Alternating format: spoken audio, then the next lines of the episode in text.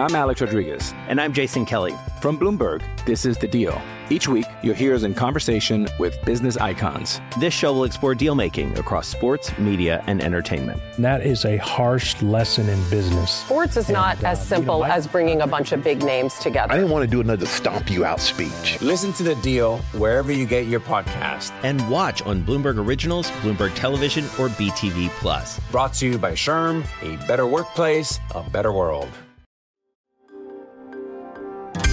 Le entregamos todo lo que necesita saber para comenzar el día. Esto es Bloomberg Daybreak para los que escuchan en América Latina y el resto del mundo.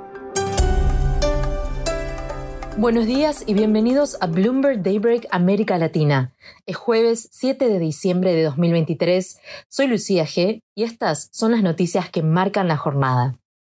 Los mercados bursátiles y de renta fija fluctuaban esta mañana, mientras que el yen registró su mayor subida en tres meses, en medio de renovadas especulaciones de que el Banco de Japón suprimirá pronto el último régimen de tipos de interés negativos del mundo. Mientras tanto, el Banco Central Europeo ha terminado de subir las tasas de interés y, salvo sorpresas, podría plantearse bajarlas el año que viene. Así lo declaró el gobernador del Banco de Francia, François Villeroy. Según informa Reuters, los países y legisladores de la Unión Europea han llegado a un acuerdo sobre las normas que rigen los sistemas de inteligencia artificial. La ley de IA convertiría a la Unión Europea en el primer gobierno fuera de Asia en poner límites firmes a esta tecnología. Por otro lado, la empresa espacial SpaceX de Elon Musk inició conversaciones sobre la venta de acciones privilegiadas a un precio que valora la empresa en 175 mil millones de dólares o más. La oferta pública de adquisición prevista podría oscilar entre 500 y 750 millones de dólares y valorar las acciones en unos 95 dólares cada una. Siguiendo con América Latina, Lula da Silva recibe hoy a líderes del Mercosur para una cumbre en Río de Janeiro. El presidente brasileño tendrá la incómoda tarea de mediar en la crisis entre sus vecinos del norte, Venezuela y Guyana. Según funcionarios del gobierno, Lula ya ha aceptado la necesidad de intervenir para suavizar la disputa por la región petrolera de Esequibo.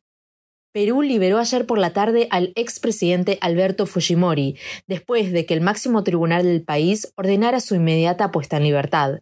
La decisión hace caso omiso de una sentencia de la Corte Interamericana de Derechos Humanos, un tribunal internacional del que forman parte las principales economías de América Latina. Argentina aún dispone de 6.400 millones de dólares de una línea swap con el Banco Popular de China, según informó un alto funcionario del Ministerio de Economía es parte de un paquete de 6.500 millones anunciado en octubre.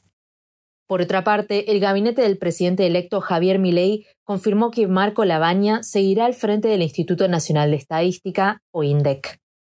Ahora, Andrea Navarro, productora del podcast, nos presenta la entrevista del día.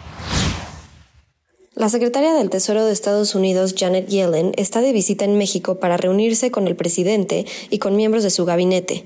Para hablar más del tema tengo aquí a Max de Haldebank, reportero de Economía y Negocios en México. Max, ¿a qué se debe la visita de Yellen?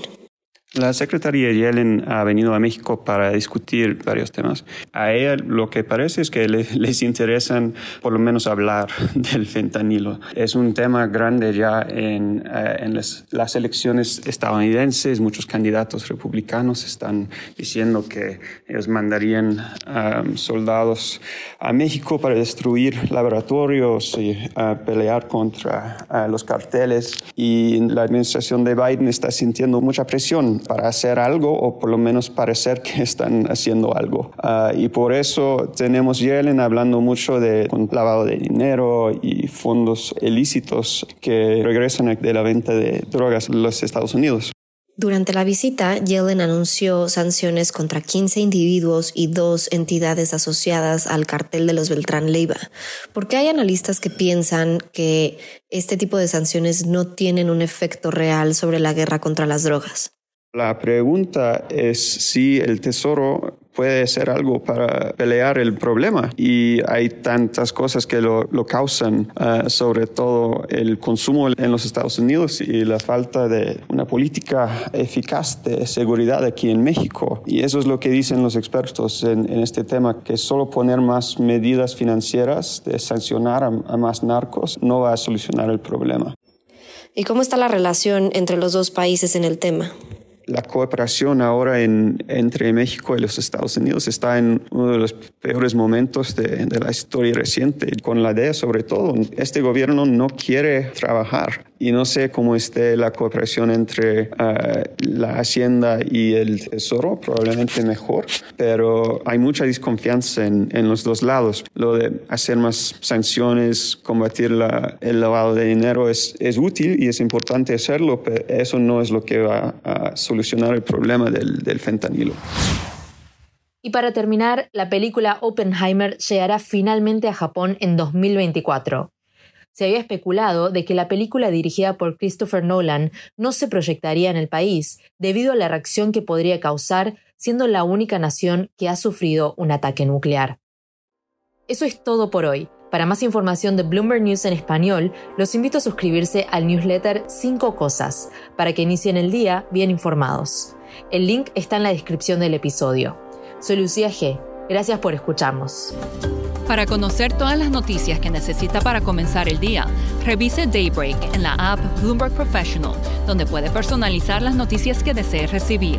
También puede suscribirse a la versión solo audio en Spotify, Apple Podcasts o la plataforma de su preferencia. Eso es todo por hoy. Escuche de lunes a viernes Bloomberg Daybreak.